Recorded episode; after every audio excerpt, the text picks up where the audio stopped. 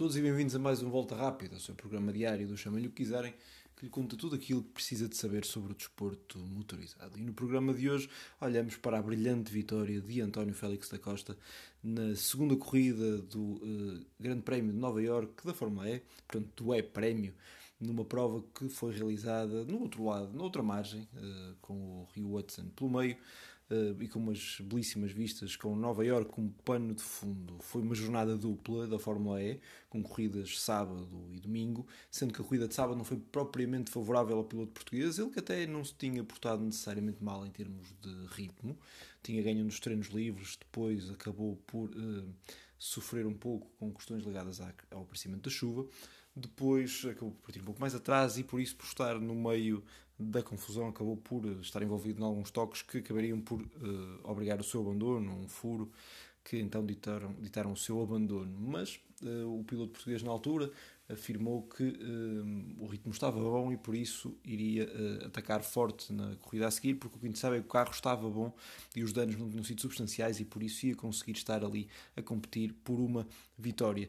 Diga-se que o vencedor da corrida 1 foi o Nick Cassidy, de uma maneira um tanto ao quanto rocambolesca, na medida em que a corrida acabou com bandeira vermelha, já que terminou com um violento acidente no qual o próprio Cassidy esteve envolvido e foi assim então um, decidido que contavam os resultados da volta anterior. Ora, na corrida seguinte, o, António Félix da Costa acaba por sair eh, da, uh, da liderança, da pole position. Ele tinha feito o segundo tempo, mas uh, o tempo depois de Nick Cassidy acabou por ser anulado. E então foi o António que saiu da frente. E foi uma corrida, de certa forma, dominadora. Mas a verdade é que ele nunca cavou um fosso muito grande. aliás, nunca cavou um, de todo grande, aliás mas manteve-se sempre uh, a controlar, mesmo quando foi para ter o attack mode. Todos, todos esses momentos ele uh, manteve-se sempre seguro. Perdeu durante pouco tempo a, a liderança, mas depois recuperou e uh, controlou então na frente da corrida.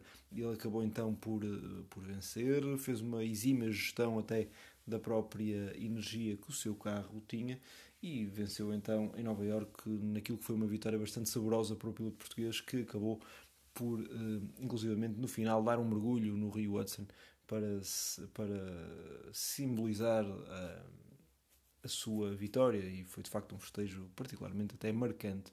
O piloto estava então esfuziante e foi uma demonstração de qualidade. Foi a sua primeira vitória este ano. Ele que foi campeão há duas épocas atrás, esta temporada ainda não tinha conseguido vencer. Subiu ao sexto lugar do uh, campeonato, no entanto, será bastante difícil conseguir vencer um campeonato onde Mitch Evans e Eduardo Mortara serão provavelmente os maiores candidatos, mesmo dentro da própria equipa DS Techita. Um, o João Rico Verne está melhor posicionado em termos de campeonato. Verne teve uma corrida em que andou bastante mais lá atrás.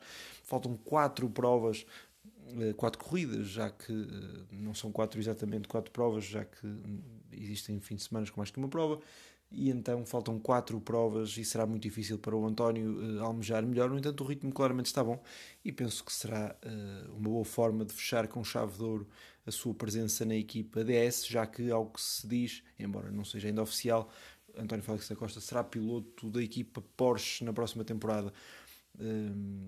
Veremos o que é que então este resto de ano irá ditar. No entanto, mais uma vez, Félix Acosta a mostrar que está não só numa belíssima forma, mas como é um excelente piloto com muita qualidade e a orgulhar todos os portugueses com mais uma brilhante prestação, com uma brilhante vitória em Nova York, onde de resto, nos dias anteriores à corrida, ele andou a fazer algumas sessões ligadas de, mais ao marketing da sua equipa e numa delas foi particularmente engraçado, já que estava em plena Times Square a tirar algumas fotografias com o João Rico Verne e apareceu um uh, anónimo, não muito anónimo, uh, no seu meio e que dava pelo nome de Sebastião Ogier.